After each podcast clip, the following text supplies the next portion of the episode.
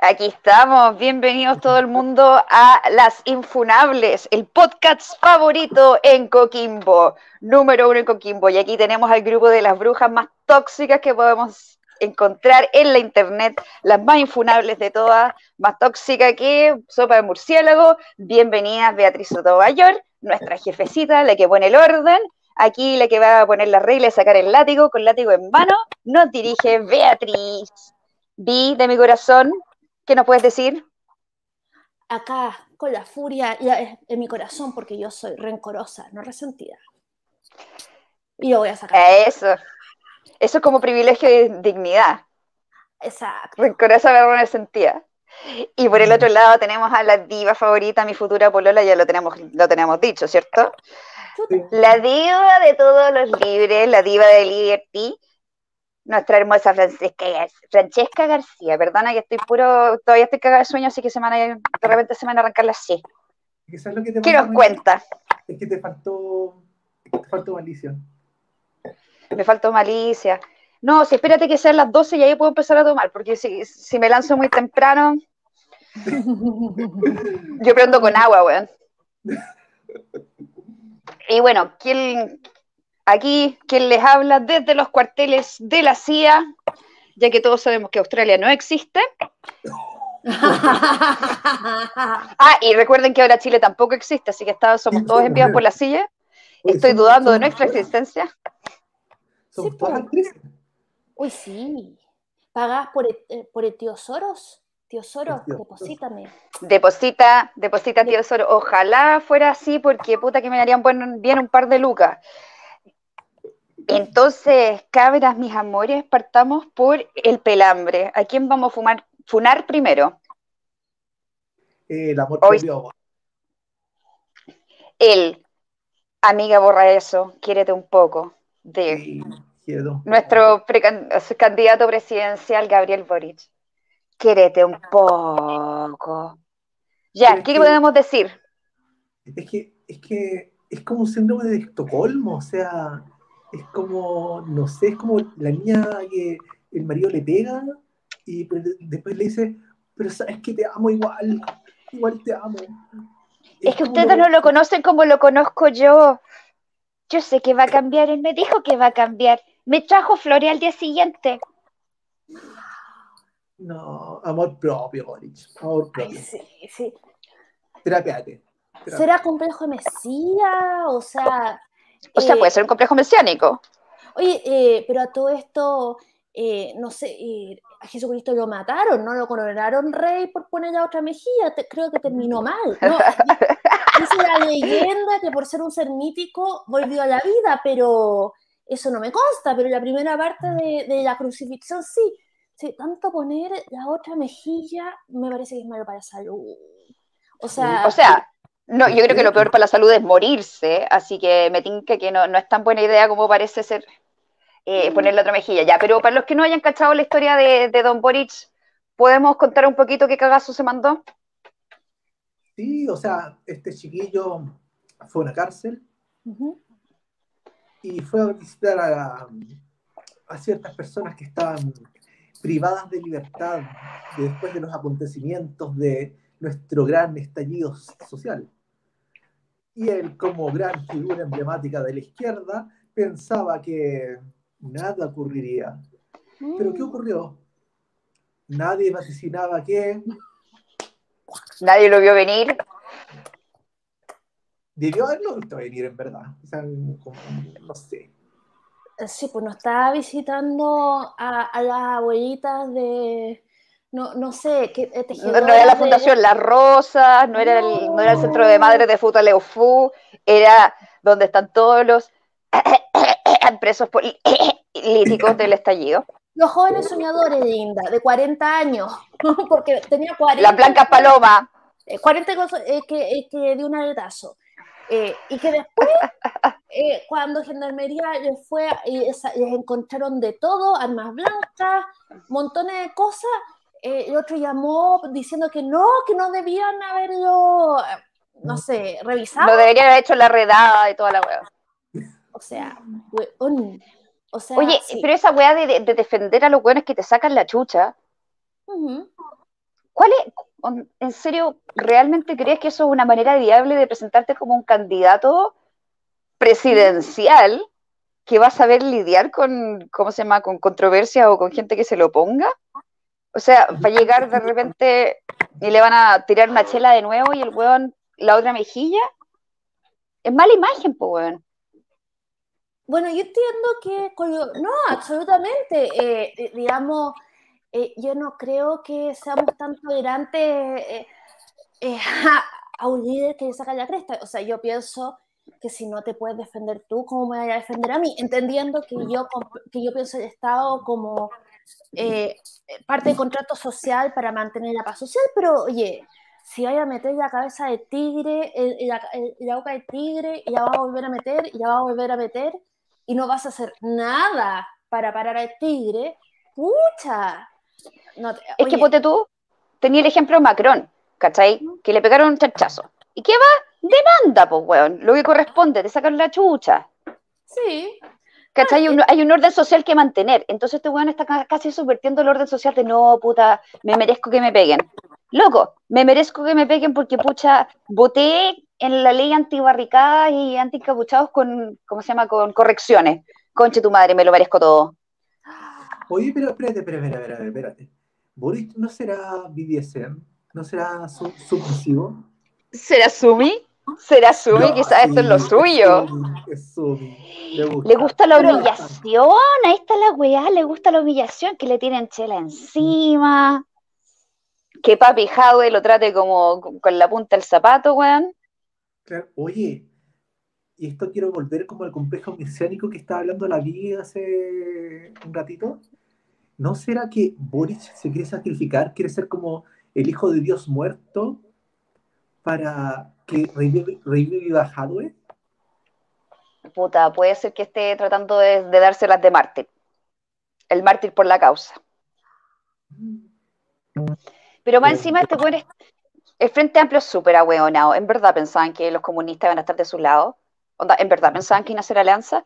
¿Quién fue el weón que empezó al tiro a decir que la culpa de tener presos políticos en la cárcel era de Boric? Jadwe, weón. Claro. Oye, pero Entonces tenemos- eh, son un poquito como los, son como los republicanos del otro lado. Cuando los tienes de tu lado aportan poco, pero cuando los tenías en contra te acerruchan el piso, Sí. lo- Genio. todo lo que quieren. Teoría de la herradura, po. Uh, Los dos extremos son iguales. eh, Oigan, chicas, quiero hacer como un minuto para hacer un pequeño interludio comercial. Quiero Ya. mostrar mi auspiciadora del día de hoy, Ya. este vino maravilloso rosé qué rico. llamado La Più Belle, rosé 2020 del Valle de Cachapoal. Una maravilla. Oye, Piubele, suelta una luquita.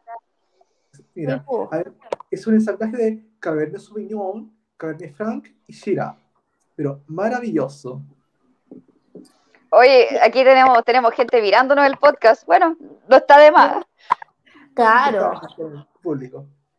No, Le, claro. le teníamos público. Tenemos público. Oye, Oye, eh, ¿y, y qué tal? Describe las notas, pues. Danos un poquito de un, un review de- del vino. ¿Te lo cato? Mira, te lo cato. Cate, cátemelo, cátemelo, cátamelo todo. Pero mirando el envase parece que, no sé, sangre de una virgen o algo así. Bueno, no tan virgen no se veía, pero Algunas notas a Damasco. ¿Mm? eh, tiene harta olor a, a lavanda, a rosa. eh, el posgusto, o sea, el final, tiene un poquito como de frutos rojos. Y en general no es ni tan dulce ni tan ácido, es como un término bastante medio. Es muy buen rosé. Sí, porque yo a los rosé no le tengo tanta fe, así que.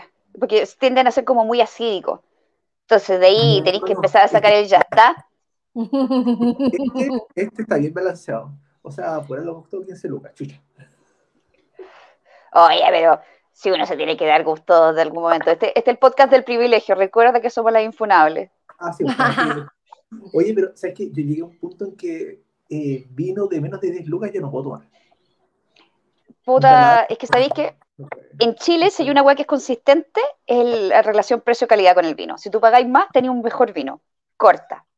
Sí. En cambio, puta, lo que yo he probado en Australia es, weón, lo que venga, ¿cachai? Puedo pagar 15 lucas por un vino y la weá es como, "Bleh". pago 5 lucas por uno y sale bacán. Entonces, esta weá aquí, como que vaya al supermercado, cerráis los ojos, apuntáis a uno, te lo lleváis y veis y que te. y buena suerte. En cambio, en Chile, esa consistencia precio-calidad eh, es. Tú sabéis lo que te vaya a tomar si que pagáis más. Bueno, ya sabéis cuando vuelvas a Santiago, yo te voy a regalonear con un, ya sabéis. buen vino. ¿Ya sabéis ya? ¿Ya Las sabéis ya lo que se te viene? Obvio. O sea, no- debo decir que acá está refome la weá, nos volvimos a cuarentena y ahora con toque de queda. Oh, está peor que acá. Está. Weón, no, se fueron en volada, ¿cachai? Bueno, les cuento una anécdota, esta weá estuvo muy, muy divertida. ¿Cachai? Que, que obviamente no podía salir a pubs y toda la weá, entonces lo que empezaron a hacer era eh, ir a comprar, bueno, sus chelas a la botillería y salir a caminar como que estuvieran haciendo ejercicio. Y al final fueron como mil personas caminando todos, haciendo como un carrete andante con chelas, ¿cachai? Porque podían caminar, podían tomar en el parque y podían pasar piola, pero como que la- los pacos se enojaron. Y bueno, y el premier de, de Victoria dijo, ahora no te puedes levantar la mascarilla en público para tomar alcohol. Onda, las restricciones son como súper, onda, te podéis tomar una bebida, pero no podéis tomarte una chela, ¿cachai? No podéis levantarte la máscara para tomar una chela. Y solamente fue, weón, para cortarle las alas a estos buenos que habían encontrado el medio loophole, ¿cachai? El medio vacío legal. Así que nada, pues las restricciones acá son demasiado específicas, weón. Cerraron como todos lo- los columpios de cabros chicos, ¿cachai? Onda, puedes caminar pero no ejercitar, weón, onda, realmente cuando hablan de un, de un estado policial, weón, y la dictadura sanitaria, sorry, pero acá la weá es ridícula. Oh, oh, heavy. Oye, hablando de toques de queda, en Libres hace tiempo que estamos haciendo campaña, hablando del fin de toque de queda. Está hablando de... ¿Cuántos, cuántos días llevamos de toque de queda? Mm, hoy, día, hoy día hay 512 de toque de queda, Con- imagínate. Y Weón, ni en la, ni en la dictadura duró tanto la weá. sí, sí, sí, es, es algo muy misterioso y bueno, libres, porque nosotros no somos antivacunas. O sea, yo siempre cuento que tengo un abuelo que quedó parcialmente invadido por la, no sé si por la polio o por la difteria, pero dos cosas para las cuales ya hay vacuna, ¿cachai? Entonces, digamos, yo creo, yo soy su- eh, eh, yo soy súper, y también me tengo problemas de eso, anti cuarentena. Encuentro que, que son súper crueles, eh, eh, que, que el, co- el costo social, o sea, si uno está, eh, me estoy- el costo social de los niños que no se educan, que están empezando, el costo social es demasiado grande, digamos, eh, eh, y por último, y si Y lo paga la gente pobre. Lo paga la gente pobre, esa es la weá. Ah, claro, o sea, cla- claro, o sea, eh, lo- los, que están... No, no, sí, es terrible. Yo encuentro que es realmente criminal. Y cuando dice la economía, la economía, como si la economía fuera Luxich nomás. La, la economía somos todos. Eh, por- Es la señora con el carro sopaipan adelante, pues weón. Claro, no, no es como, ay, es que, oh, la lágrima de Luxich. Bah. O sea, Luxich, eh, de, de seguro está súper deprimido porque haber perdido como mil millones de pesos, pero le quedan como 10 mil más. po. No, entonces, Sí, entonces yo encuentro que esa cuestión eh, que, que- que es súper cruel, que, que- que no se justifica, pero eh, yo veo mucha gente aterrada que es como que hasta que el COVID no haya desaparecido de la faz de la Tierra, nadie puede salir de la... Pero normalmente son señoras de cierta edad, hipocondriacas y con plata, y que además viven con ciertas comodidades, ¿cachai? Entonces, eh, entonces Sí. pueden quedarse en sus departamentos indefinidamente. Por otro lado, entonces yo esperaba co- como que, bueno, yo, yo, yo, yo encuentro que es algo súper, súper, súper grave y súper cruel eh, y, y no muy efectivo el confinamiento. Pero por otro lado, entonces cuando llegó la vacuna, o sea, yo me he puesto 10.000 vacunas y todo no, hemos- no, desde, desde que nacimos en adelante. O sea, póngame la... tenemos, eh, es la que se llama la, la marca del tercer mundo, weón. Todos tenemos Claro. esto. Sí, pues. oye, a todo esto tenemos que sincerarnos. Tenemos las dos dosis, ¿cierto? Yo sí. Yo no tengo ninguna. Yo no tengo ninguna dosis, conche tu madre, se han demorado más que la chucha. Oye, y antes de que pasemos la antivacuna y toda la wea, ya que estabas hablando del toque que queda y lo, ¿cómo se llama? Lo, lo casi inmoral que es, eh, o sea, no solo el toque que queda, sino que las cuarentenas que ya en este minuto, puta, teniendo vacunas supuestamente ya no deberían estar funcionando de la misma manera. Loco, la distopía mayor, ¿cachai? Que en, en otros los estados de, de acá, literal, literal, cabra, eh, puedes tener tu burbuja sanitaria, ¿cachai? Que te puede ir a, a visitar tu, tu, pareja íntima. La wea es que la tienes que registrar. Tienes que ir al registro del Estado a decir con quién estáis culeando. Literal, literal es el pase para remojar el cochayuyo, weón.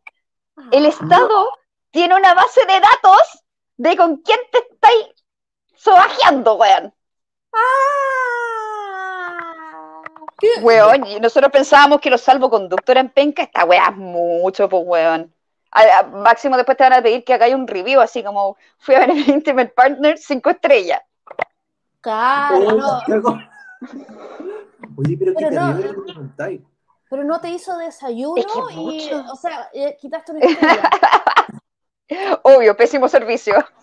Claro, no. Pero es que esa es la weá, lo que estás diciendo tú, pues Vi, a fin de cuentas esto es una pendiente resbaladiza. Ya, partimos con las cuarentenas, después con los salvoconductos, y ahora tenéis que estar, weón, registrando eh, si te fue bien, si, si te saltó la liebre, ¿cachai?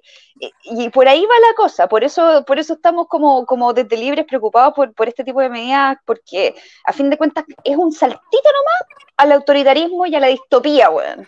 Claro. Claro, bueno, eh, realmente a mí me preocupa, sí, muchísimo. Eh, cuando Girardi quería que eh, eh, el tema de las cosas sencillas que se prohibieran los cigarros. O sea, porque el paternalismo un- por tu bien puede ser bien sádico y bien estúpido, porque era como que todos los, fumadores iban a salir a, a la calle a comprar en el mercado negro cigarros inmediatamente, ¿cachai? Como, no, era como, eh, porque hay esas cosas co- eh, digamos, no, ya que están todos encerrados, ahora nadie come azúcar, nadie come grasas, nadie fuma. O sea, eh, es que, eh, no, qué loco. Y eso, ¿y te acuerdas que, que se descubrió que no se, que al final no se podían comprar en línea los anticonceptivos porque resulta que se necesitaba receta médica? Oh, ¿Te qué acordás? Sí, puta, después del cagazo que quedó con ese mal, en- ese anticonceptivo de mierda que terminó dejando no sé cuántas mujeres embarazadas, puta, quizás lo de la receta médica tiene sentido, pero no podéis no comprar anticonceptivos, pues weón, estáis encerrada. Sí, bueno, El baby boom de los COVID no sucedió. po. ¿Ah? Ese tipo de ¿Qué? cuestiones hacen necesaria una ley de aborto libre también. Ah, claro, o sea, no, no pueden decir que hoy, pero cómo no se cuidó si era imposible cuidarse. Eh, digamos, yo, ah, yo, yo como, yo, eh, yo me, se me acabaron los anticonceptivos y como que yo siempre compro como hartos, como de para varios meses, pero y por supuesto entero así como, oh, no tengo. Y yo ahí como súper asustada al principio de que los carabineros me iban casi a meter presa por salir a comprar anticonceptivos a la mala. ¿Cachai? Era como... eh, Pero es que oh, claro, pues no está el salvoconducto para no quedar embarazada. Claro, justo, claro, no, está, no si era, eh, eh, yo, yo encuentro que una cosa súper cruel y que le da al burócrata y al Estado un nivel de poder arbitrario como, ya, no sé, estoy pensando que tú, Isadora, eh, registras tres, eh, tres, tres liebres, digamos, y después cuando tú registras la cuarta, ah, no, superó su límite, superó su límite, como tanto. Oye, pero ¿sabéis qué? Esto también eh, le da un argumento a los conservadores que van a empezar a decir, ya pues, pero si no quieren estar embarazadas, crucen las piernas. Ay, Ya que no se pueden cuidar, entonces abstención. Ay, sí, como Entonces, weón. La izquierda burócrata le está jugando el juego a los conservadores. No se Ah, dan no, cuenta sí. estos culiados. O sea, eh, eh, es más, eh, pero esto ya, ya, ya me estoy yendo. El feminismo radical, eh, o sea, eh, en Estados Unidos hace mucho tiempo se metió en la cama con el conservadurismo para prohibir el comercio sexual, para prohibir una serie de cosas. O sea, y Andrea Dorkin y, eh, y otra más, la, la Kate McKinnon, eh, hicieron, ellas redactaron las leyes eh, más puritanas, más prohibitivas, y salieron eh, elegidas por los, los, los, conservadores. Entonces, esa cuestión es como, primero, chiquillas están siendo usadas, ¿cachai? Como están siendo usadas, segundo, están Amiga, siendo te cuenta. las mujeres. No, bueno, es que, es que todo un tema, pero, pero sí, digamos, pero también hay que entender que la izquierda también es, es conservador. Yo estaba pensando, antes de, de que un presidente como Mojado, ¿qué haría con una población entera acostumbrada a estar encerrada de manera indefinida? Siendo que ese gallo oh. nació para ser un dictador, o sea, era como... Eh, eh, es un putil en potencia. Sí. Bueno. Oye, todo esto, eh, volvamos al tema de las vacunas que nos fuimos como nos fuimos por otro río, a otro océano, a otro continente. Ah, bueno, es que conecta. Eh, ¿Qué team eres tú? ¿Sinovac, Pfizer, AstraZeneca? ¿Cómo Me da lo mismo si yo, o sea, eh, o sea, eh, está, si te tomas una Coca-Cola ya, ya no tenéis derecho a, decir mi cuerpo es un templo. en fin, o sea, por supuesto que no yo la verdad estaba dispuesta a ponerme hasta la AstraZeneca, la, que fuera. Yo fui primer día, eh, eh, yo fui a la hora del día que me tocaba y después el segundo y me la puse y, y nada, y nada. Yo estaba feliz como ya, se viene la libertad porque, o sea, a mí, yo, yo no soy pro confinamiento, yo encuentro que, que esto de andarse, de andar con, con, el cuestión, el, el, el en las manos es como son cosas que, que, te interrumpen la vida, pero, pero, pero, la vacuna no. Entonces la vacuna es como, no. Y, y, eh, eh, yo no tengo fe en los laboratorios, pero sí tengo fe en la vacuna, porque algo funciona. Ahora, cuando nosotros empezamos con esta campaña de paren esto que queda, oye, pasó algo que, que nos llegó bastante odio por el lado de no pueden abrir, la ciudad hasta que haya desaparecido, eh, o sea, los hipocondriacos, pero por otro lado es como, oh, ustedes, ¿cómo pueden defender eh, el fin de toque queda y defender las vacunas al mismo tiempo y el pase de movilidad? Ustedes, somos borregos, borregos. Era como, Wake up, sheeple. Oye, y, oye, y el torrente mierda que llegó, increíble, y ahí como, oye, pero eh, digamos, eh, porque, porque era increíble, o sea, eh, al final nosotros éramos los enemigos porque no éramos antivacunas. Yo, yo creo, de verdad, y, y somos pase de movilidad también. entonces, porque yo creo, he estado investigando muchos temas de que, aunque Ignacio, pero Ignacio es médico, así que hay que entender que, que hay uno, uno que, que eso es aunque Ignacio Rodríguez cree que las vacunas debieran ser obligatorias, yo creo que no, pero sí que creo que podemos hacer bastantes cosas para incentivar la vacunación, ¿cachai? No, Tenéis que hacerla por el lado de, por, las buenas, ¿cachai? Relativamente por las buenas. Ya, no te queréis vacunar a la, Macron, a fin de cuentas. Sorry, eh, estamos encerrados por culpa de usted. En este minuto los que se quedan encerrados son los antivacunas. Disfruta, eh, pide por rápido. Disfruta tu, tu, tu libertad, chao. Porque a fin de cuentas, es una hueá tan simple como que no vacunarte es exponer al resto de la gente. Claro, igual en, temas de. Yo estuve como. Si había algún planteamiento libertario para decir obligar a la vacunación, y en realidad, bueno, está la autodefensa de que los que nos vacunamos no, no, no, estamos buscando un cierto nivel de seguridad y queremos estar en un espacio de seguridad. Porque, oye, pagué el precio de admisión, ¿cachai? Eh, eh, tal vez tú no creías en la cuestión, pero yo sí creo. Y, y, y, yo tengo, y yo quiero sobrevivir a esta cuestión y quiero, y, y de verdad uno no, y, hasta, y tú dices, hay re poca gente que se muere, pero mi vecina antivacunas, quien sobrevivió al COVID, eh, resulta que tiene un, eh, que el corazón le envejeció como 30 años. Entonces, ahora está en un corazón de viejita, le dijeron los doctores. Entonces, yo quiero, es tan espectacular hasta los 70. Y por eso yo pagué mi precio de admisión. Y si no lo querés pagar, no quédate en tu casa. Pero no, de, pero no, ya, eh, no, no, no le caiga el carrete al resto. Sí, po. Sí, po, Oye, pero hablando de eso mismo, eso, eso mismo que estaba diciendo, las consecuencias de no vacunarse son peores que las consecuencias de vacunarse. O sea, si tú vi el porcentaje de gente que ha desarrollado, eh, ¿cómo se llama? Eh, blood clots. ¿Cómo se llama esa weá? Ah, sí, eh, eh, es que no trombosis, sí. Sí, pero es como, sí. Pero Coágulo, a fin de cuentas. Sí, mejor porque trombosis suena dentro... como, como... No, en pues, sí. Dentro de la gente que desarrolló coágulo, que ya eran como un 0.001, de esa gente un 0.003 de, se murió por coágulo. ¿Serio? ¿Cachai? Ah, bueno. Pero si tú miras ahí, no, so- es muy poca gente. Eh. En Australia ha sido una sola persona en todo el país. Eh, pero eso también viene con precondiciones desde antes, ¿cachai? Pero las, las secuelas del COVID son mucho peores, porcentualmente, ¿cachai? Te van a dar más y son peores que si te vacunáis y te da, ¿cómo se llama? Coágulos que se pueden tratar, ¿cachai?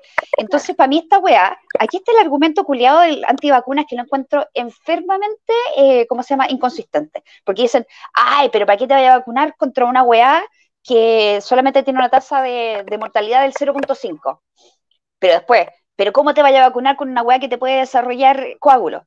Loco, espérate, ¿vaya a quedarte con las estadísticas o no? Escoge, escoge una, porque no podía estar, weón, manipulando las estadísticas que te gustan y las que no. Ah, acá tengo que hacer una acotación yo. ¿Mm? Porque yo, mi niña, yo tuve COVID. ¡Ya, chuta! O sea, existe la cuestión. ¡Existe el COVID! Uh, Terriblemente, les debo confirmar que sí, existe el COVID.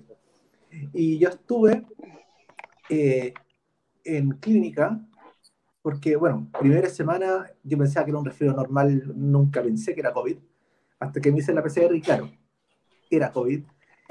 Y bueno, después yo empecé como a saturar oxígeno por debajo de los 90. Estaba saturando como creo que 80 de oxígeno así, que eso ya es como para llevarte a la clínica. tenía las uñas grises.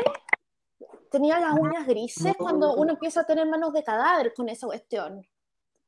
No, no, no, pero mira, bueno, el tema es que estuve con oxígeno durante dos semanas, que estaba con ¿Ya? oxígeno todo el tema. Eh, cuando salí de la clínica, fueron semanas entre, en que caminar a la esquina, yo lo sentía como haber hecho cinco horas de ejercicio. Así, una cuestión terrible.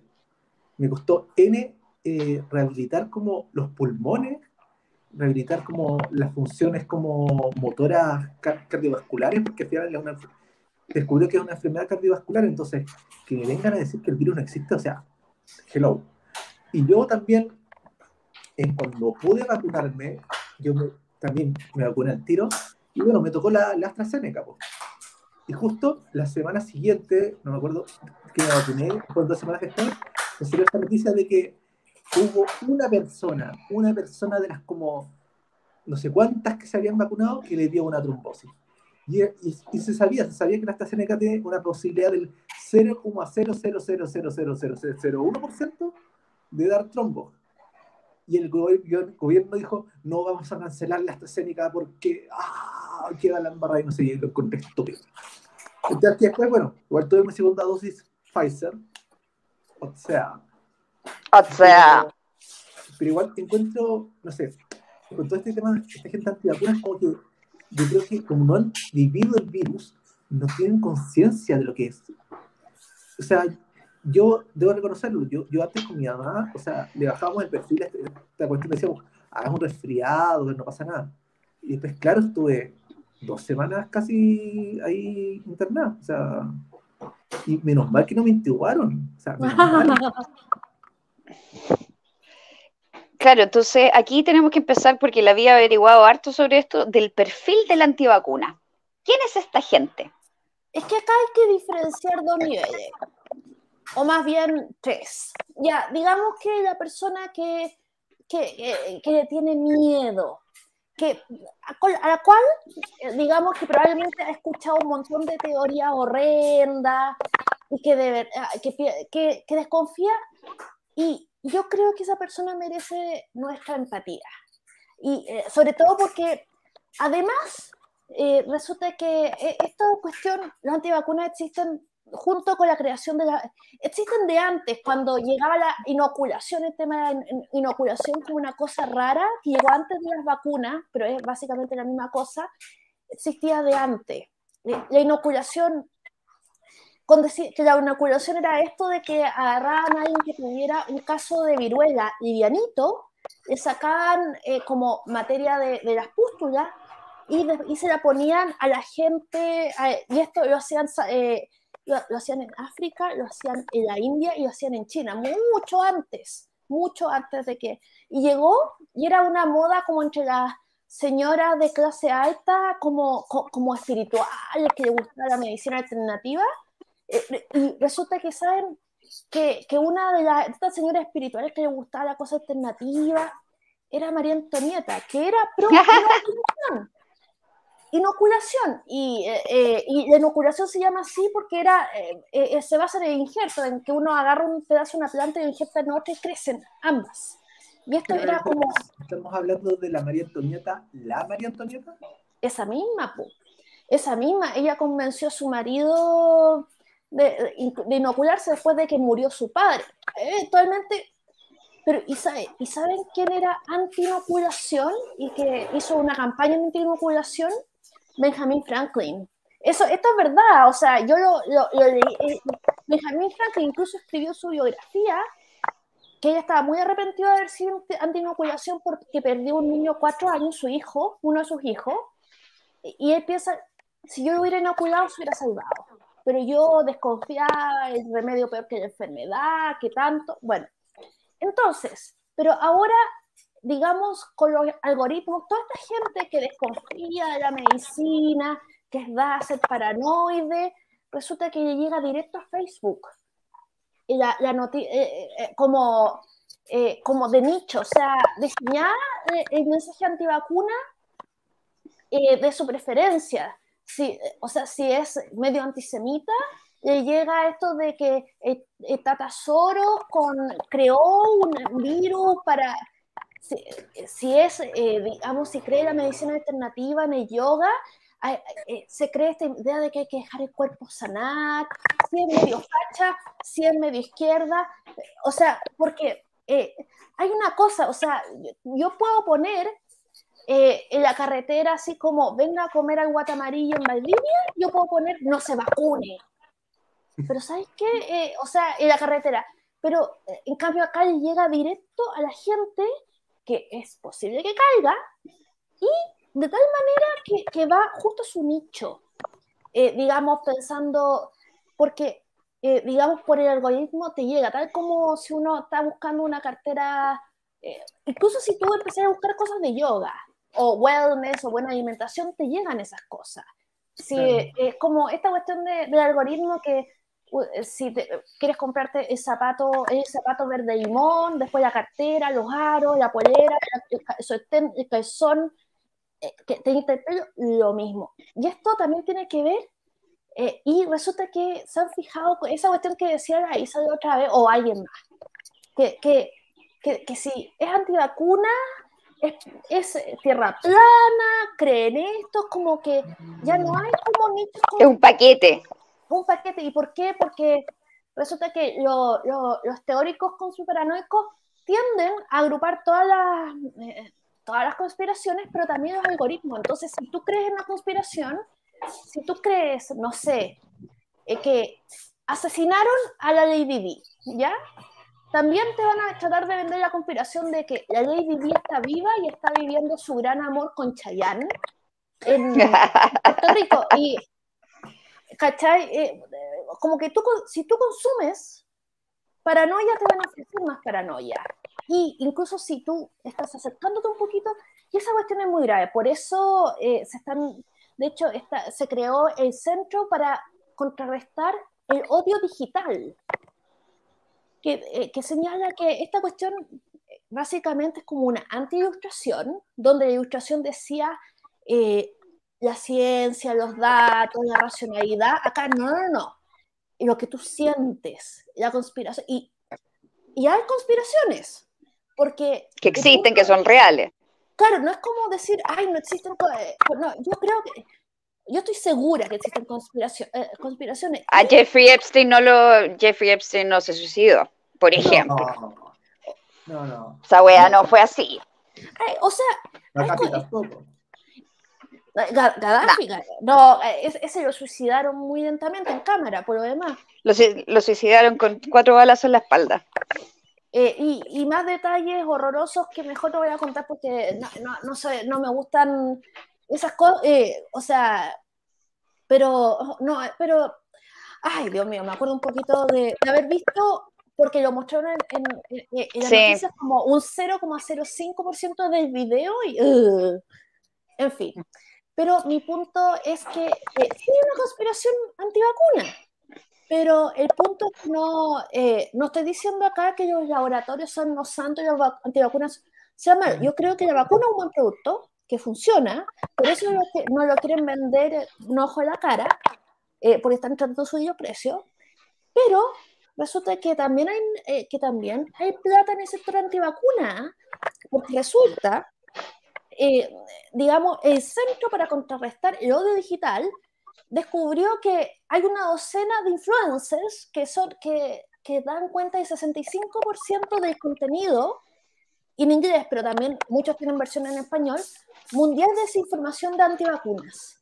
Ahora esta gente eh, te vende cosas, o sea, primero te dicen, la pandemia, eh, el COVID o no existe o no es peligroso. Después te dicen, pero, ah, pero la vacuna sí es peligrosa. Ahora si tú quieres cuidar tu salud, compra, no sé, lee mi libro Comiendo Sano con VH. Compra lo, ¿cómo se llama? los aceites esenciales, que están tan de moda. Eso me hace mucho sentido porque, bueno, eh, yo igual tengo amigas, ¿cachai? Que les gusta toda esta onda del well-being, ¿cachai? De yoga y toda esa cuestión. Ay, ay me carga. Ahí, ahí les voy a decir por qué me carga el wellness, pero eso va para después. Yo la respeto porque obviamente igual yo he visto que les ha hecho bien que hagan yoga, pero se encuentran con unos gurúes, gurúes, que empiezan a vender esta pomada de la autosanación del cuerpo y la, cuestión, y que, y que la energía sexual, y siempre tienen un discurso como de la energía sexual. ¡Qué coincidencia! Pero por si la pongo, pero supremo, así. No, eso son unos manipuladores, manipuladores sexuales, pero terribles. Y justamente ellos también tienen, tienen el discurso antivacuna, o sea, tienen, tienen este discurso. Sí, yo encuentro unos personajes siniestros, pero totalmente, o sea, se aprovechan de una práctica que puede servirle a la gente que hacer yoga, meditar, whatever, pero lo utilizan como medio para tirar este discurso chanta, chanta a total, que en verdad, bueno, no, no beneficia a nadie, ¿cachai? Entonces, y es peligroso peligroso, turbio. Yo lo encuentro muy turbio. Y justo por eso que estás diciendo de sanarse el cuerpo, las vacunas lo que hacen es precisamente eh, basarse en el concepto de que el cuerpo se sana solo. ¿Cachai? A ti te ponen el virus con un poquitito de ayuda para que tu cuerpo se sane solo. Si esa es la idea, ¿cachai? Entonces es la misma premisa. Es solo que no deberíamos inyectarnos cosas que no vienen de la naturaleza. Loco, nada de lo que tú haces hoy en día viene de la naturaleza. Tierra los hocico. Exactamente. Pero yo estaba acordándome de una historia de una amiga, esto hablando de, chantas. Ella era, ella es espiritual a morir, pero ella viajó a la India a tomar un curso de yoga. ¿Cachai? Estaba no sé en dónde, en dónde, da lo mismo, pero resulta que habían gurúes que tenían mucha gente y quería, ella buscó uno que tuviera poca gente para que fuera más personalizado. Ya, entonces, y el gurú era como súper cercano con ella. Y resulta que un buen día, un buen día fue a la clase y se encontró con que estaba sola con él. Y resulta que ella dijo, Namaste, Namaste. tengo buenas noticias. Ah, sí, ¿qué? Nos podemos casar mi madre aceptó. Y la otra como... Eh, ¿Dónde está la, cámara? Las cámaras escondidas. Eh, ¿Ah? ¿Eh? no, no, el punto era como, entonces Gallo, no, es que hablé con mi madre y a pesar de que tú eres latinoamericana y morena, ella, no, sé, era como todo así. Eh, la weón genética, weón. Ah, ella, ella, ah, ella dio su visto bueno para que nos casáramos. no, no, eh, por supuesto, la, eh, la otra era como, eh, no, no, nunca había, no, no, se había dado un beso, no había salido con el gallo, no había hecho ninguna cosa como para decir, estoy, ni siquiera para estar interesada como para un touch and go, mucho menos para casarse, imagínate. No, pero a pesar de que eres morena y latinoamericana, mi madre ha aceptado. Qué magnificente ella, pero ya. ya bueno, eh, siguiente historia, se fue a, a, a un gurú masivo, hacer eh, hacer eh, su ejercicio de yoga bien atrás, bien lejos de gallo, de cualquier... Imagínate, entonces, esa cuestión como de, como que se llena de humo en la cabeza y piensan que porque saben de flexibilidad y ejercicio y de, de, no sé, se vuelven superiores y pueden aprovecharse o tratar de aprovecharse todo lo que quieren. Oye, ¿sabes? Que demasiado impactada con esto, o sea, me, hace demasiado sentido. Como que siempre estos gurús de mierda son todos unos abusadores sexuales. Sí. Terrible. Puta, es que hay ciertos axiomas. El gurú termina siendo un depredador sexual. Esa wea, no hay ningún gurú exclusivo, weón, que no termine siendo un weón rancio. Esa, cualquier culto, weón, cualquier culto en el que entres, cualquier práctica así como alternativa, cualquier wea, siempre el culiado se quiere tirar a todas las que se, aparecen. Siempre. No, no hay, bueno, es axioma. Igual que todos los hueones que son anti, ¿cómo se llama? Matrimonio homosexual, los terminan pillando con un hueón en el baño. ¿Cachai? Axioma, absolutamente. Esa hueá es, absolutamente correlacionada, ¿cachai? Si tú un senador, weón, que le da con bombo y platillo a la, ¿cómo se llama? Anti matrimonio igualitario, el weón es gay de closet. Y la otra, weón, que es terrible, es que, porque tú, no sé si ustedes cachan a QAnon, esa conspiración gringa. Puta, dentro de todas las weas que creen, es que eh, los demócratas tienen un como un ring de tráfico de menores y que a fin de cuentas literal comen guagua.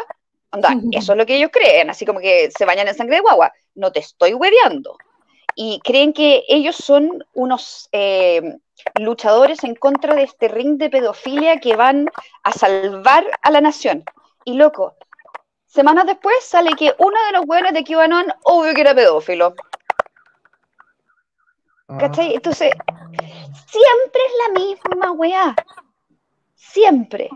Entonces, para mí, cualquier weón que tenga algún discurso así como muy, eh, eh, muy evidentemente cerrado, ¿cachai? Así como muy metido en su weá, el loco es turbio.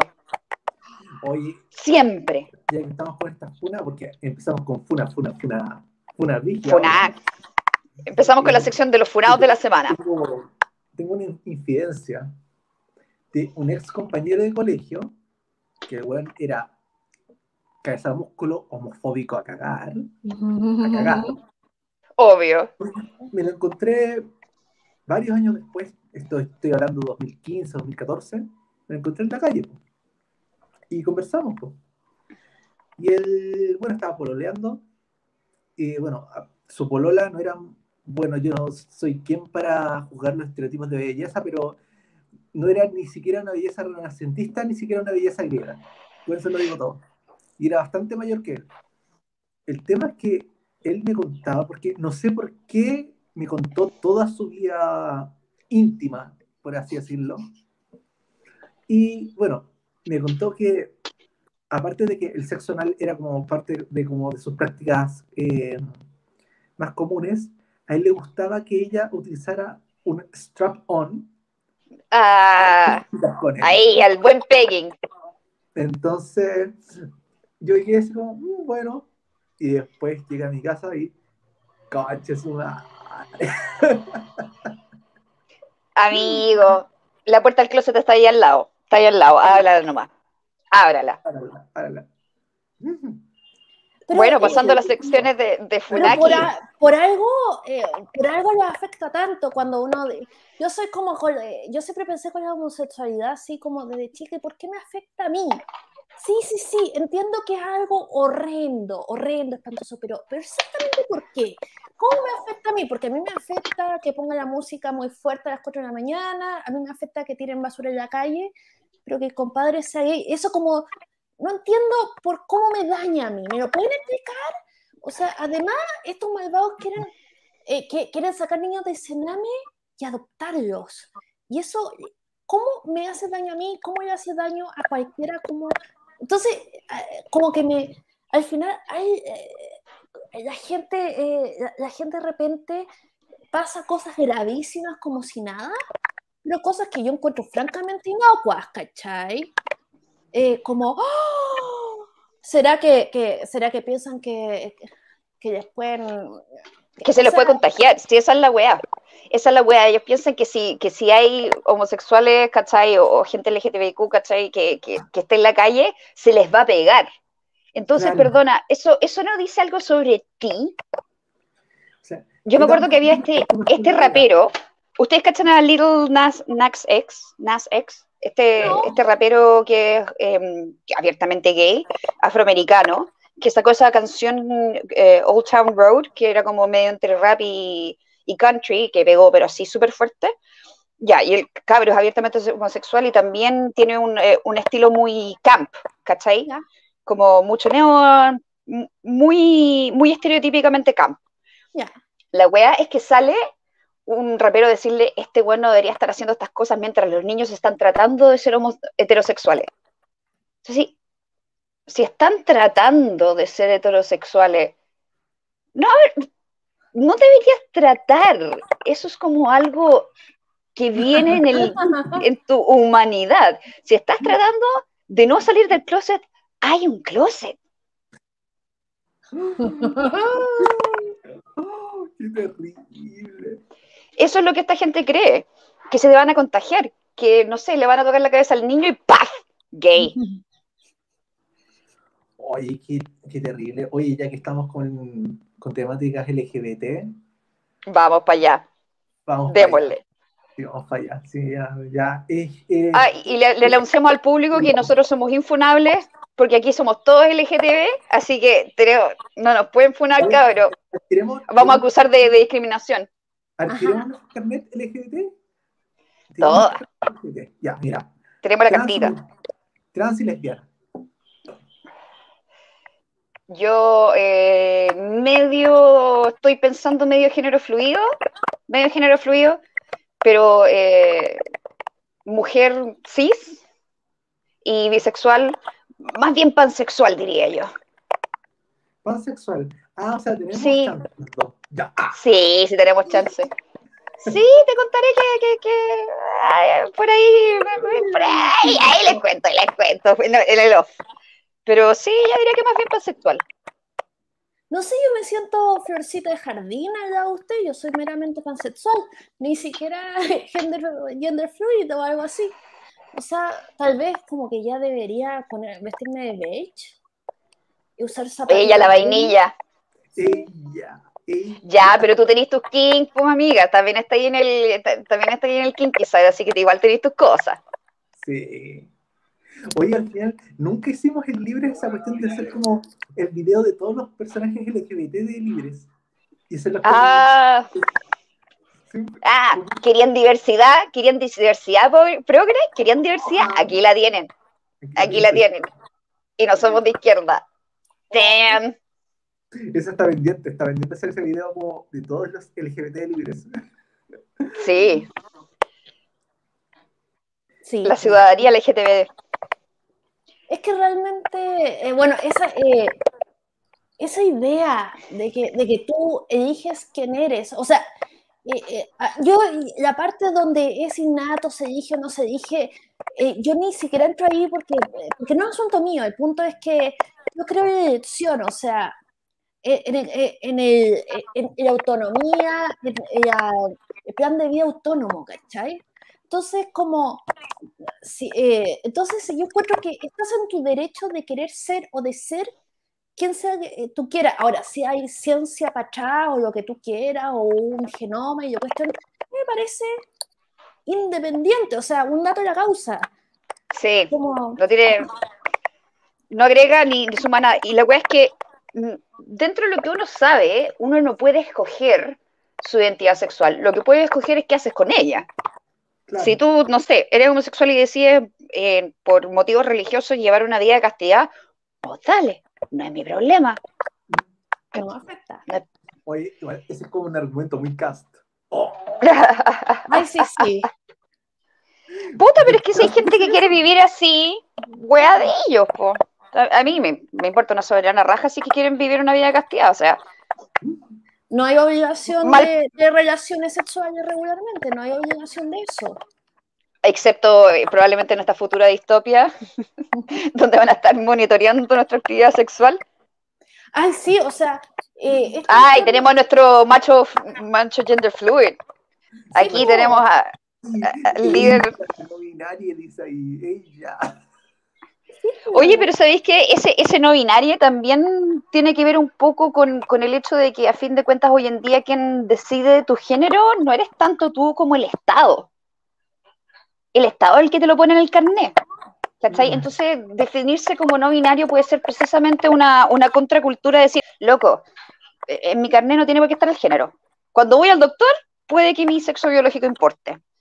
Pero a vos, papi Estado, ¿qué chucha te importa, weón?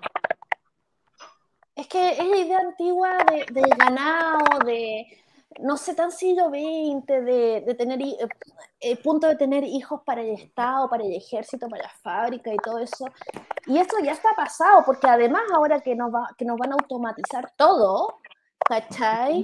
Ya esa cuestión de... Eh, ya no, no, no, va, no va. Y afortunadamente no hubo el baby boom de los COVID. Al contrario, se disminuyó muchísimo los nacimientos. ¿Cachai? Así que esta idea de, todos los hijos que Dios mande. Ah, eh, Lucas, Lucas les avisa a todas que no les debe sobre nitroginia. Así que para que, te, Sí, mi non-binary no te debe mi androginia. Corta. Aquí, viene mi. Voy a salir la terfa, Sí, la terfa, la terfa. Hoy yo creo que debo ser la buena más terfa de, de libre. ya, pero esto lo hemos conversado antes, esto lo, hemos conversado antes. No, y está en mi columna más funable de la historia sobre el gatekeeping, que cualquiera la puede leer. Atro, atro, atro, atro. Oh, ya, terrible. terrible. ¿Viste? Hay que puro. Sí, sí sabemos que, que, tenemos opiniones funaki, así que ¿qué, qué tal si parece? Pasemos a nuestra sección opiniones infumables, donde damos nuestra, nuestras opiniones más funaki de todas. Ya, nos vamos a partir con las Olimpiadas y la inclusión de gente trans en las Olimpiadas. Terfa, la terfa del grupo, dele. Aquí es que yo eliminaría las categorías de sexo en las Olimpiadas y crearía categorías en base a la masa muscular. ¿Qué significa eso? Que quedarían peso medio, peso whatever, ¿cachai? Entonces todo el mundo podría... Como en el boxeo. Claro. Decían, naturalmente, eh, las mujeres biológicas destacarían más en ciertas categorías, eh, las mujeres trans en otras categorías, los hombres en otras categorías y los hombres trans en otras categorías, ¿cachai? Y no habría como una des, desinclusión, ¿cachai? Pero siguen portando en esta guay de meter mujeres trans en competencias de mujeres biológicas y sorry, por mucha hormona que te metáis, la estructura ósea sigue siendo igual. Entonces, hay una ventaja. Lo siento, esa es la realidad biológica. Es como cosa ver esos videos de, la, de lucha libre, ¿cachai? De Mixed Martial Arts, creo que Sí, MMA.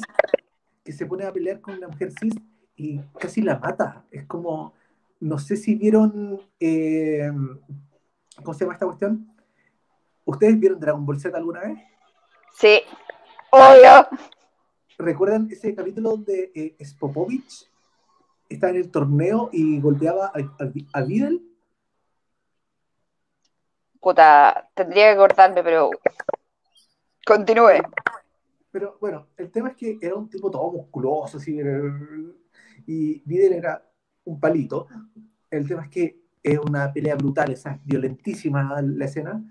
Y claro, salieron estos memes de como de, de que este tipo era, representaba como a la mujer trans que se metía a las luchas de mujeres, ¿cachai?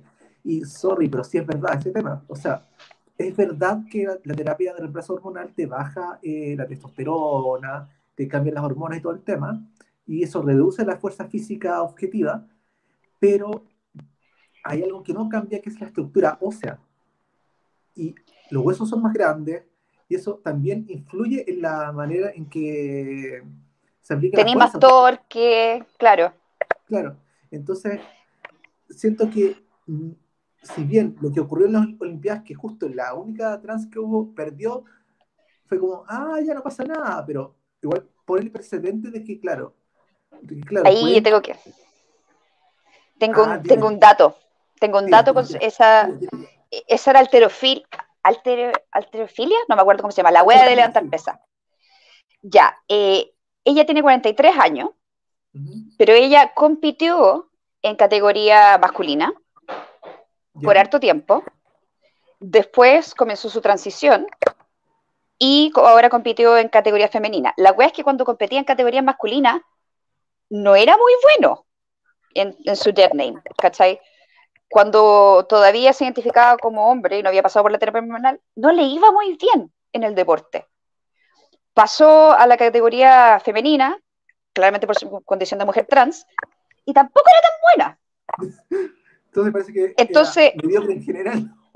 Era mediocre en general. Entonces hubo esta, esta idea de quizás, quizás se cambió de, bando, no por su, no digo porque se haya cambiado de una manera eh, tratando de conseguir rédito. Pero mucha gente dijo así como, puta, quizás se cambió para ver si le iba mejor.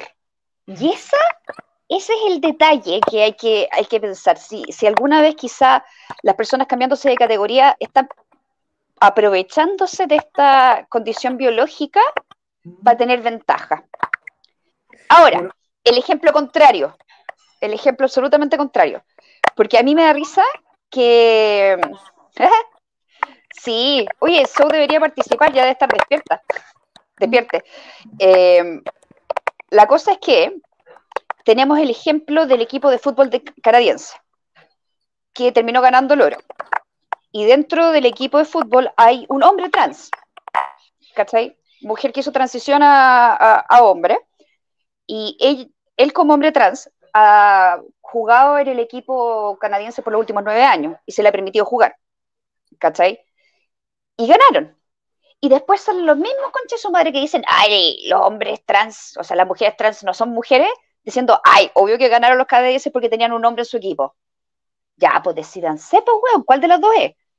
onda, las personas trans son el género que se identifican o no lo son.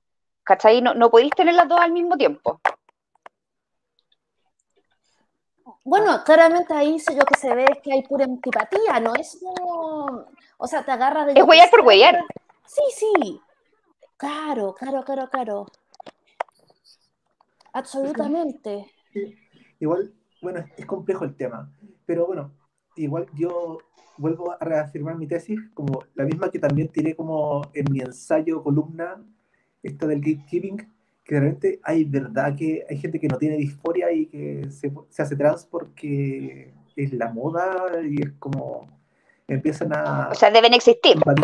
Invaden, espacio, o sea, a ver, seamos realistas, la, la disforia sexual es una condición que tiene como el 0,0000000 tanto de la población o sea, a mí no me hace sentido que haya tanta gente que tenga disforia. Es como, no sé, no sé. Estadísticamente puede ser, puede ser cuestionable. Sí. Hay tres ya. Eso fue Funeque. Ese, ese fue el comentario Funeque. Aquí, eso fue lo más terfa que puedo, puedo decir. Ahora, puta, cuando, sí, puede que sea una opinión terfa y controversial, pero la weá es que tenemos que hablarla también, pues weón no podemos así como, como meter a todo el mundo debajo de la alfombra y decir, no, aquí no, hay ninguna tendencia o quizás no hay, ¿cómo se llama? Em, social contagion. ¿Alguien se acuerda cómo se dice eso? Contagio eso social, es como, no sé. Contagio social, quizás la traducción, pero es que es como cuando algo está ocurriendo, como que la gente se, se siente atraída por eso. Ya. Oye, se escucha como un tecleo. Sí. Sí, parece que es el, el- parece que es la Isa. Yo estoy. Y, y tú estás Estoy con- pegada, Francesca, pero no importa porque es solamente tu imagen y no es ninguna cosa como... Oye, ¿sí quién está tecleando? Yo no estoy teclando. Chan, chan, chan. Tenemos las manos limpias. Ok, pero igual volviendo al gatekeeping de, de las personas trans, Llegó el espíritu de la funa y lo estaba mirando.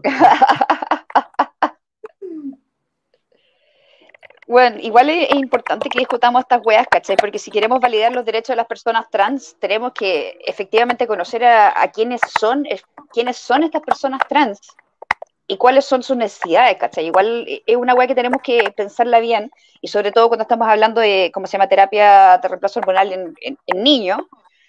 Hay que, puta, yo estoy de acuerdo con, con, con la, ¿cómo se llama? La eh, delayed puberty, como parar un poco la puerta, porque eso le da por lo menos el espacio al niño y no son, claro, no son, no son terapias invasivas que simplemente signifiquen que, que, que, que no haya una opción de, de, de transicionar, ¿cachai? A mí me parece relativamente inocuo, pero sí tenemos que pensar cómo, cómo eh, sociedad mediamos que ese proceso sea un proceso que la, que la persona pueda desarrollar su cognición y realmente decidir si quiere hacer una transición un poco mayor. Sí. No, o sea, igual yo creo que acá ya es un tema como de salud pública, en el sentido de que hay que tener profesion- profesionales especializados que sepan reconocer los síntomas de la disforia eh, a temprana. O sea, yo lo sentía a los 5 años, yo ya sabía, ¿cachai? A los 10 años ya tenía sentimientos como fuertes, pero no tuve la ayuda profesional o el conocimiento la información que tengo ahora, ¿cachai? Que, o sea, fue recién como hace como dos años, después de años de terapia, ¿cachai? Que pude entender lo que me pasaba y toda la información, pero obviamente para- no para todo el mundo es así. Entonces, hay que informar, o sea, tiene que haber psicólogos que sepan reconocer esa- esos signos que llevan a la disforia, eh, endocrinos especializados. Todo, todo, bueno, es un tema complejo. Quizás no es como, no, no, no hay como mucho, ¿cómo se esta cuestión? O Eh, sea, tiene que argumento libertario a favor. Porque Pero yo creo- defender el Estado sí o sí. Yo creo, yo- claro, pero es porque es un tema de salud pública y eso es un esfuerzo colectivo, digamos, eh, eh, pero lo que yo quiero decir es que yo creo que hay derecho a mantener la puerta cerrada, eh, ¿cachai? Eh, eh, y que ese ha sido el gran problema. Eh, lo que tú dices de que oh, este espacio es mío y es mío, pero esto no quiere decir que tú no tengas, puedas tener tu propio espacio, pero este espacio es mío es absolutamente libertario, o sea, propiedad privada. Me, me- yo encuentro que, que buena parte de los problemas que han habido entre las radicales y las trans, porque esto ha sido una guerra de lado a lado, los tomates, no, los tomates vuelan en las dos direcciones. Sí, Es que, es que no, no se permiten a sí mis- cada una tener su propio espacio. Bueno, además de que las TERF creen, eh, esto que tú dices, de que, de que muchas eh, mujeres, sobre todo mujeres, están huyéndose del mundo trans, tra- trans, por- y, eh, trans dije, no sé, tran- trans, eh, porque de verdad los roles de género tradicionales apestan, ¿cachai? Apestan y uno quiere tener una vida diferente. Yo lo entiendo, eh, yo, yo lo entiendo porque cuando esas cosas como todas grises, cuando tú tengas tu casa y etcétera, como de, una vidita que no, que no se iba a despegar nunca del mundo de la necesidad eh, y de estar dando teta y etcétera, a mí me, yo creo que hay mucho de eso, en aspirar a hacer algo más, eh, eh, en, en abrir camino. No, yo no estoy diciendo que, que por eso tú tengas, lo- los trans tengan que dar espacio a gente sin disforia, lo que, que no, eh, que no va por ahí. El punto acá es por las radicales que dicen, ah, es que ellas reniegan de ser mujer, porque bueno, las radicales piensan que lo que nos define como mujeres es el dolor de ser mujeres, el dolor de la exclusión, el dolor de la violencia y todo eso. Y claramente si tú piensas que ser mujer es tan doloroso, buscar una, la salida, la puerta, el exit, hace mucho sentido. Si yo no, eh, si además yo no soy católica, no creo que mi sufrimiento me va a llevar al, al cielo. Entonces, eh, eso creo yo. Eh, pero, y que muchas de las dificultades han sido precisamente en no permitirse los propios espacios. Porque una vez que yo no te permito el espacio a ti, tú no, no me permites el espacio a mí. Y nos cancelamos y nos funamos y vuelan las cuestiones.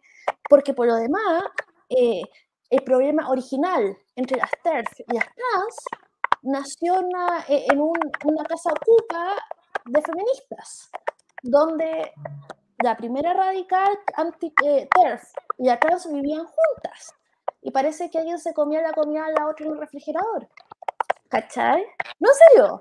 Entonces, lo que fue un conflicto, porque así funcionan los conflictos. Cuando estamos llevándonos bien, no importa la diferencia, porque uno, porque obvio, si es mi, si es mi comadre, ¿cachai? Pero cuando nos empezamos a llevar mal, explicamos la diferencia, nuestros problemas en base a las diferencias. Claro, pues. Obvio que sí, si esta yegua es Sagitario. O sea, y las Sagitarios son toda una, son toda una buena tóxica, ¿cachai? Entonces, y así, sí, anda poniéndole las diferencias que tú queráis. Típico de Leo. O, lo que tú quieras, entonces. eso es Scorpio, weón, eso es Scorpio, todo tóxico. No, tienen que irse a Coquimbo. A Coquimbo. Entonces, eh, entonces nació de un... Y, y las dos huevonas, estoy hablando de, de la, de la TERF y la trans originales, que se empezaron el problema, las dos escribieron libros y dieron charla. Entonces se funaban las charlas de la una a la otra. ¿cachai? Y entonces se iban radicalizando, porque cuando uno no puede ver esa yegua ni en pintura, quiere, no, no quieren encontrarse en el baño, no quieren encontrarse en ningún lado. Ahora, digamos que de repente, eh, y, y, sobre esa base se construyó un, un discurso terrible, ¿cachai? Mm. Y Oye, pero eso cuestiones de, de los espacios es bastante interesante porque si tú quieres un espacio exclusivo para ti y las personas que te identifican o con las que te llevas o tu espacio cultural, eh, entonces tenéis que dejar que todo el mundo lo haga, ¿cachai? Eh, si yo quiero hacer un club de, de Lulú, tengo que permitir que exista el club de Toy. ¿Cachai? Esa libre asociación tiene que permitirse. ¿Y dónde está la línea ahí?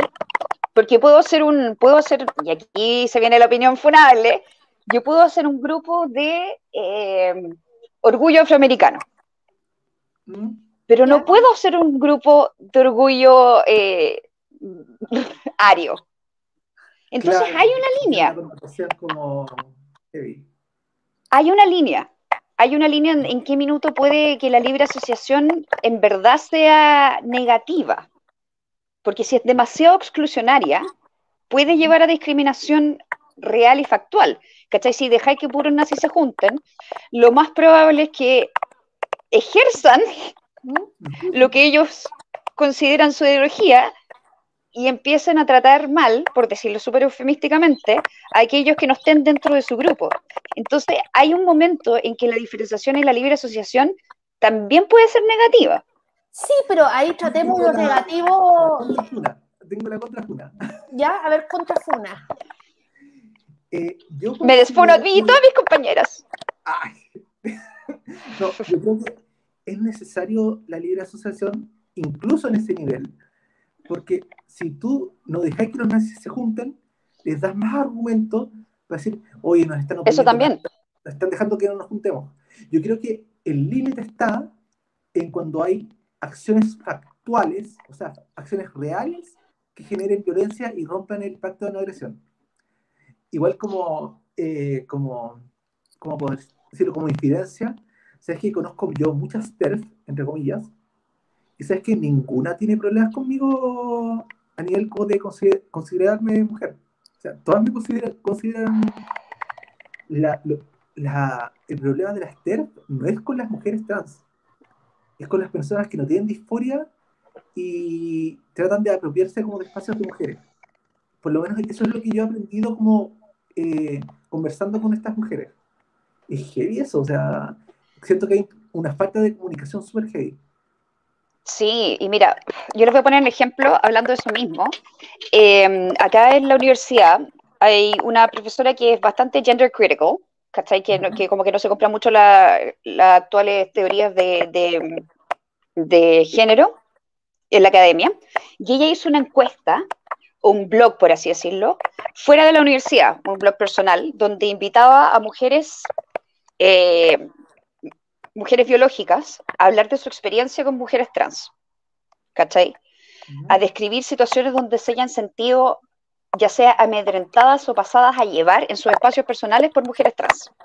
Y quedó la zorra. Quedó la zorra, quedó la zorra.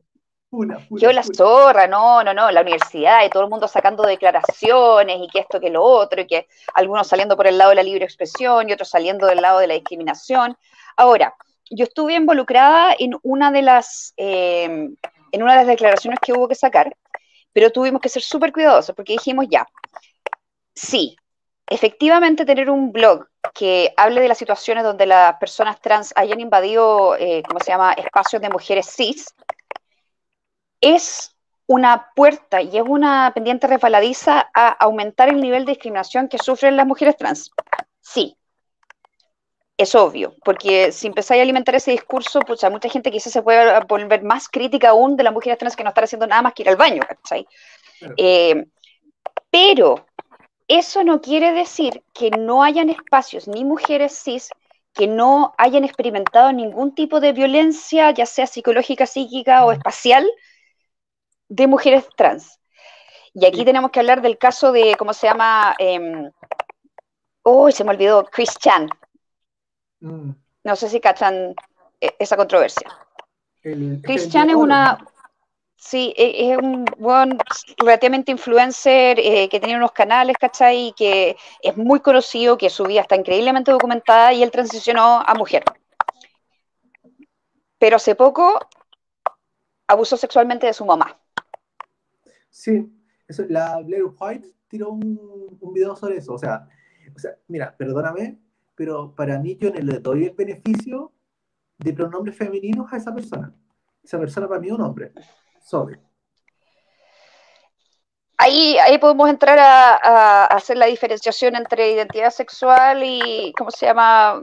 Eh, identidad, o sea, como condición biológica, sí, está bien. O sea, sí que vaya a ser el gatekeeping, puta, digamos que Christian no pasa la, la barrera. No, pasa de si vamos a hacer la, esa, y a mí, bueno, esta persona en particular no es eh, la persona más estable del mundo, pero esa, mi problema es negar que ese tipo de cosas existen, que esas situaciones se pueden dar. Esta persona no es que haya hecho eso porque es trans, esta persona lo hizo porque tiene problemas psicológicos aparte que subyacen su identidad como persona y no necesariamente su identidad trans, pero hay gente así. Entonces no podéis decir que, que, todas las mujeres trans o todas las mujeres o todos los seres humanos son blanca paloma, ¿cachai? No, y yo puedo dar como, pucha, ¿es el momento de experiencia personal? No, o sí, sí, sí, no, sí, no. Ah. Vos dale, vos dale. Es que, bueno, tú sabes que voy a partir un poco con un prólogo de esto. Eh, tú sabes que en Inglaterra hubo un problema heavy entre las RATFEM y, la, y las personas trans, justamente porque hubo muchas denuncias de, acoso y de violación por parte de supuestas mujeres trans lesbianas, obligando a mujeres lesbianas cis a tener relaciones sexuales con ellas. No sé si sabían de eso. Bueno. ¿Y bajo el argumento de que si no era discriminación o algo así? Claro, porque lo que pasa es que la gente trans que está más metida en lo queer, que es más performático el género y que consideran que la atracción no es hacia los sexuales, sino que es una atracción al género, consideran que, claro, si yo me considero mujer, tú también me tienes que considerar mujer, entonces si eres lesbiana, te tienen que gustar las mujeres, o sea, te tiene que gustar mi género y no mi condición sexual genital, ¿cachai? Entonces, eso produjo una polémica heavy, heavy, heavy, heavy, ¿cachai? Que hizo que el movimiento de feminismo radical antitrans creciera, pero exponencialmente en ese país. Y es porque, claro, o sea, hay que decir las cosas como son. La orientación sexual es sexual, no es hacia el género. O sea, independiente de que sí, hay personas pansexuales o bisexuales que sí sienten atracción hacia el género, pero la verdad es que para la mayoría de las personas la atracción es hacia los genitales, o sea, es sexual. Entonces, ese es un tema complicado. Bueno, y ahora... A menos de que seas sapio sexual y solo te atrae la mente y el cerebro de esa persona. Inteligencia, es verdad, qué sexy. Ah. No, ahora viene mi experiencia personal. Bueno, yo en, todas estas apps como de citas eh, probé eh, Facebook Parejas, no sé si la, se la ubican. Y bueno, esta aplicación tiene una modalidad que la persona que te da like te puede mandar un mensaje enseguida, aunque tú no, no le hayas dado, dado, like. Y pasaba que a mí me daban like personas no binarias o trans, entre comillas, estoy dando comillas, muy comillas, porque me aparecía con la notificación, tal persona te dio like. Y ya yo veía la notificación de quién era, y en la foto del perfil me aparecía eh, una tipa con pechugas de silicona, peluca y el mismísimo. Y no fue una vez, fueron varias. Esa es una funable. Te tengo otra. Hay un ser de, de mi círculo como de personas cantantes que tengo que cantar cuando me toca cantar en coro, ¿cachai? Que también se define no binario, em, y que siempre me, me, anduvo como cortejando, joteando. Porque, bueno, en verdad el buen yo encuentro que es un buen cola confundido. sorry, sorry. Así de pesado. Y bueno, el tema es que yo nunca le di bola. El tema es que yo, fue una vez que yo estaba como volando bajo y tenía como comentarios así como, ¡ay, me siento horrible! Y la weá, y bla, bla, bla, bla, bla típicos comentarios de baja autoestima, y este weón como que va, me escribe, y dice, oye, pero no te sientes así si eres una persona hermosa y la weá, así como el medio jodeo por si la pongo. Y de repente, de la nada, foto no solicitada del mismísimo. Conche tu madre. Y yo le dije, prima, ¿sabéis qué? No, no, o sea, no, o sea, no, o sea, usted sabe que a mí no me, no me le atrae esa cuestión, esa cuestión mismísima. Y ¿sabéis lo que me dijo? Me dijo transfóbica.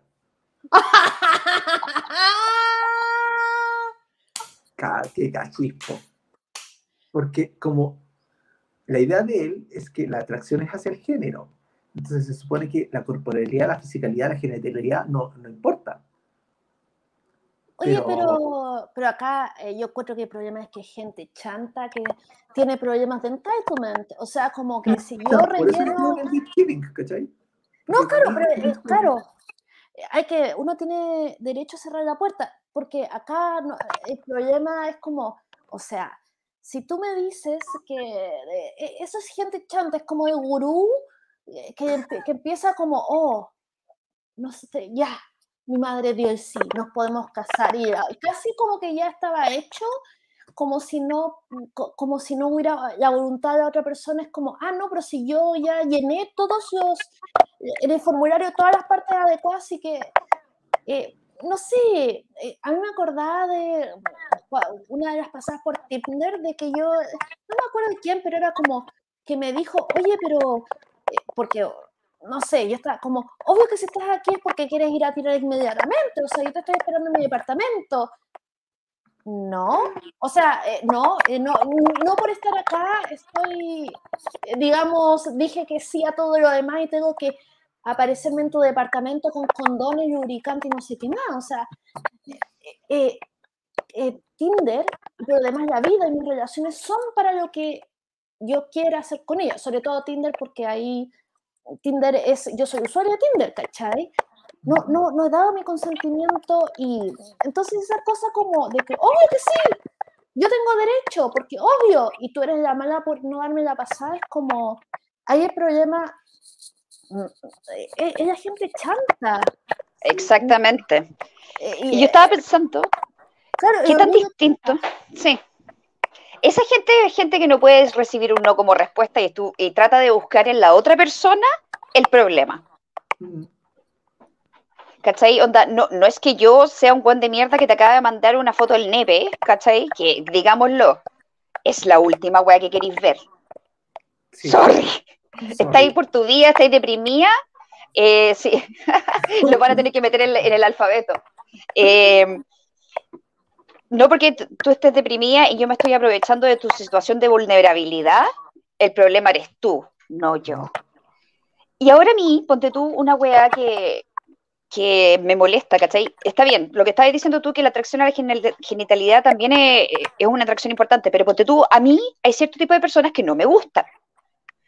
Yo no voy a salir nunca, nunca con un weón que pase más de un día a la semana en un gimnasio. No me gustan. No me gustan los hueones bodybuilding, no me gustan los hueones más, eh, ¿cómo se llama? Mindfulness. No, no podría salir con una persona vegana porque sería demasiado difícil ir a un restaurante. Ahora resulta que soy anti-vegana. ¿Cachai? Yo soy súper pro vegana, donde yo admiro a los veganos caleta, pero yo no puedo salir con un vegano. Porque en la convivencia y en el día a día, concha tu madre, que cocino. ¿Cachai? Onda, son, son weas que de gusto personal, a mí no me gustan los hueones lana, porque no, físicamente no lo encuentro atractivo y más encima bañate posculeado. ¿Cachai?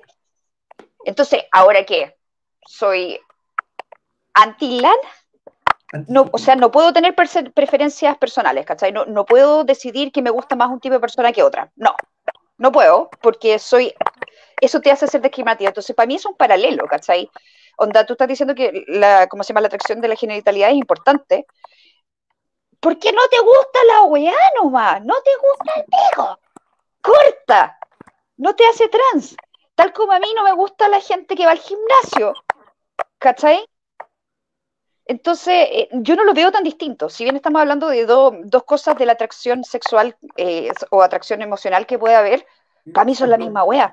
Si no te gusta la wea, no te gusta, ¿cachai? Y uno puede tener preferencias, digamos, eh, no todas tienen que, primero que nada no la tenés que justificar. Pu- puedes tener preferencia por los tipos que usan sombrero o las tipas que usan sombrero. Digamos, muchas veces la atracción sexual es algo muy ridículo. No, eh, digamos, y aunque, y aún así, o sea, no, pucha, tú no le, de- tú no le debes eh, a nadie.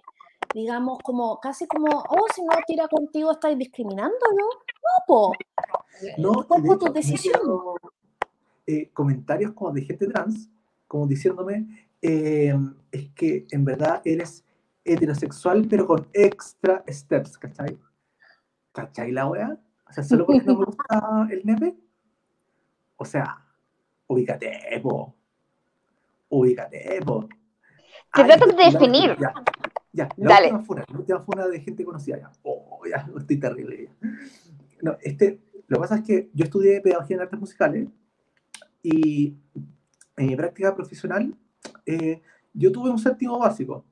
Y ahí como que recuerdo varias alumnas de, de, ese, de ese curso, pero eso no es el caso. El tema es que de repente me aparece como de sugerencia de seguir en Instagram una de mis ex alumnas, que debe en ese momento de haber tenido unos 15 años, ya no tenía los 12 de séptimo, y veo que la sigue un tipo, porque te aparece, cuando te aparece la sugerencia de Instagram, te dice, la sigue tal persona. Y me aparece como un tipo de, como de este círculo como de cantantes que yo conozco, que el tipo es onda, mm, también se dice no binario. Y el tema es que me pongo, como que, no sé, me dio como un instinto a ver qué wea. Y metí el perfil de esta niña. Y este weón, viejo, le daba like a todas sus fotos. Y eran fotos de repente sugerentes de una niña de 15 años. De 15 años. Y yo quedé así como, qué asco, weón, qué asco, qué asco, realmente qué asco. Entonces, por eso, esto me, re- me refuerza el gatekeeping, o sea, ¿por qué esta gente rancia tiene que poner- ponerse como este como carnet de disidencia, ¿cachai? Y hacerse como los, no sé, los adalides de, del discurso LGBT y la weá, ¿cachai? Acción. Oye, pero todos sabemos que, los que nunca van a entrar en, la, en el club del alfabeto, weón, son los, ¿cómo se llama? Minor Attractive People. Oh, sí. No, no, no, no, no, Esa, esa weá de que crean que pueden subirse al auto con nosotros, cabros, ustedes no van, porque ustedes, su atracción, la de ustedes, sorry. Romper el pacto de no agresión. Romper el pacto de no agresión y es gente que no puede, bajo la ley, consentir. Así que es, sorry, tu identidad sexual es ilegal y no va a ser legal nunca porque la establecido en la sociedad hoy en día es que la persona tiene cierta autonomía, pero solamente puede consentir a partir de cierta edad. Corta. Listo. Y hay una razón científica para eso. Porque claro. a cierta edad se termina de desarrollar como el área del cerebro que nos permite tener juicio. De hecho, por eso la mayoría de edad se considera en algunos países 18 o 21 años, porque es como la edad donde se termina de desarrollar eso. Además, la inexperiencia. Sí, no, no, no la, capacidad de abusar del poder, ¿cachai? Sí, los diferenciales de poderes son súper importantes en esto. Oye, y la experiencia es todo, en el sentido de que ya, eh, digamos, tú, tú Francesca, dices que, que, tiene, que, que tú sabes lo que es la disforia y todo eso, pero, pero, pero a otra, como tú, que, que, tiene todas estas sensaciones de disforia, pero que no le puede poner un nombre, que no las entiende, diga, la pone en una situación, la, la, misma falta de información, de falta de perspectiva, te pone en una posición de volar bajo permanente. Cuando uno está volando bajo permanente, eh, te pasan cosas malas. O sea, o sea, ya cuando, digamos, esta cuestión que tú dijiste, que estuviste un rato, que pusiste, ay, me siento fea, y que el tiro apareció depredador, así la cuestión, ¿cachai? Eh, tú te, tú te defendiste, pero, pero igual, o sea, el tiro tú mostraste, bajaste un poquito el, como me siento vulnerable, apareció el depredador. Por lo demás, o sea, yo, yo he descubierto, aunque quizá no, no, puedo hablar por todas las personas, que una posición de, de, eh, firme, la, la, resolución firme de, defenderme, ¿cachai? Pasa algo, yo me voy a defender, ha hecho que las cantidades de agresión en mi vida bajen muchísimo, ¿cachai? Y esa era una idea que yo no, antes no tenía, ¿cachai? Era como mucho más que de ponerme de lado y ahora es como, no, me estoy agrediendo, me estoy agrediendo, punto. Párale. Digamos. Eh, Viste, nos defunamos. Nos defunamos, cabros. Nos defunamos, estamos diciendo cosas socialmente aceptables. Ay, sí, pero, pero, pero eh, el derecho a cerrar la puerta, eh, que las feministas quieran espacios sin hombre, yo lo considero aceptable. Ya, ahí eso es funable. Ahora, si, si empezamos a tratar de quitarle sus derechos sus derechos civiles y políticos, porque como todos los hombres son en teoría violadores, entonces no pueden votar, no pueden hacer nada, ahí sí que no, ¿cachai? No, no, eh, una cosa es el derecho a mi espacio, un espacio colectivo seguro donde yo pueda tener a gente, eh, podamos estar gente que queramos y, y, aceptar a quienes entran y quienes no. Otra cosa es tratar de tratar a la gente como una, eh, tratar de quitarle la ciudadanía y la igualdad política y social. Y eso sí que no. Encuentro que hay una gran diferencia. Hay una diferencia y la gente no la está entendiendo. O sea, el, separatismo, pero con derecho a libre asociación. O sea, ese es como el fundamento. Claro. Y, y por lo demás... Nambla jamás, como decía aquí Ignacio, Nambla jamás. ¿Qué significa Nambla? Eso es, eh, es una sigla para eh, pedófilo. Es una, ah, agrupación de pedófilo. Es una agrupación de pedrastras. Ah, eh, boy, man, boy, love. Eso es. Ya. Y, y esos buenos se trataba de meter el, al carro. Es como inventar blanco sexual que solamente te atrae a la gente raja curada. No, pues weón hay límites, hay límites que rompen el deseo y esos son cuando tú invades el espacio de una persona que no puede tomar la decisión de entrar. Sí. Ahora, si dos personas, eh, eh, no, si, si, dos personas se curan juntas y están como de acuerdo en tener relaciones sexuales, drogadas, eso ya es consentimiento. Ese va a quedar para el próximo capítulo, porque ahí tenemos, ahí hay un montón de weas que hablar. Así que para el próximo capítulo vamos a hablar de curarse raja. Ya. ya, llevamos una hora y media, pues, mis preciosuras nos tenemos que ir, nos tenemos que ir. Y voy a subir esto, eh, digamos, eh, lo voy a distribuir que probablemente, bueno, no sé si vamos a tener un, día o no sé, cómo, ya vemos. ya veremos. Pero será un espacio recurrente. No, claro, pero para, subir, lo voy a dejar acá, pero para subirlo. Sí, pu. Ya. ¿Cuáles son los comentarios de cierre? Por fin un tema en el que soy experto. Wharton Wesley. Me encanta. Escucha, la humanidad es una mierda. Oh, ya. Oh. La humanidad está cagada. Eh, sí, eh, creo que hemos hablado de hartas cosas. Yo voy a estar esperando la funa. Cabras pongan sus perfiles en privado. Ah, no, hablar de las patúas estas de de la Emilia Schneider, de la Connie Valdez, de la OTD, o esas son las trampas ya. Para la próxima, para la próxima. Para la próxima. Las patudas. Las trampas dudas. Perfecto. Entonces, se da por cerrada la sesión, el primer capítulo del podcast más escuchado en Coquimbo. Y nos vemos la próxima ocasión. ¡Las amo! Y amor eterno a los que nos vieron hoy. Amor eterno.